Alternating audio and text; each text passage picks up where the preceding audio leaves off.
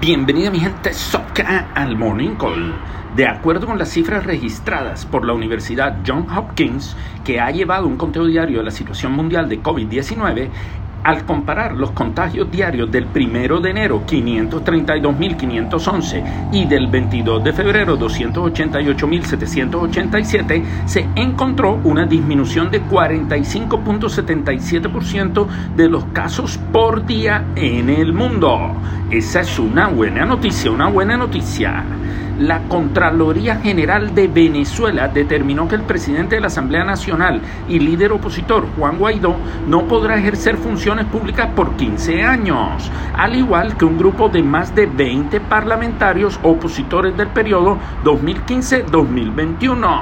En Venezuela, está maluco el bejuco el presidente de Rusia, Vladimir Putin, y el presidente de Bielorrus, Alexander Lukashenko, también conocido como el último dictador de Europa, fueron a esquiar juntos en el sur de Rusia.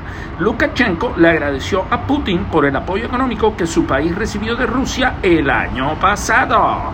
¿Será que Putin es un dictador enclosetado? No sé, Ernesto, no sé.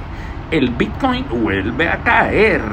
El domingo había llegado a un máximo histórico que no duró mucho, porque desde ese momento comenzó a bajar y en dos días ha caído más de 10 mil dólares. La caída será atribuible al tweet de Elon Musk, donde decía que los precios estaban un poco altos. ¿Qué tanto seguirá cayendo?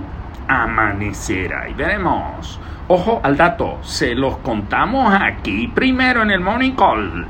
Científicos que trabajan para el Pentágono han probado con éxito un panel solar del tamaño de una caja de pizza en el espacio. Está diseñado como un prototipo de un sistema futuro para enviar electricidad desde el espacio a cualquier punto de la Tierra. Esa sí que es energía renovable. ¡Qué buen invento! Hoy es miércoles de alegría. Evitemos que el bejuco se ponga maluco.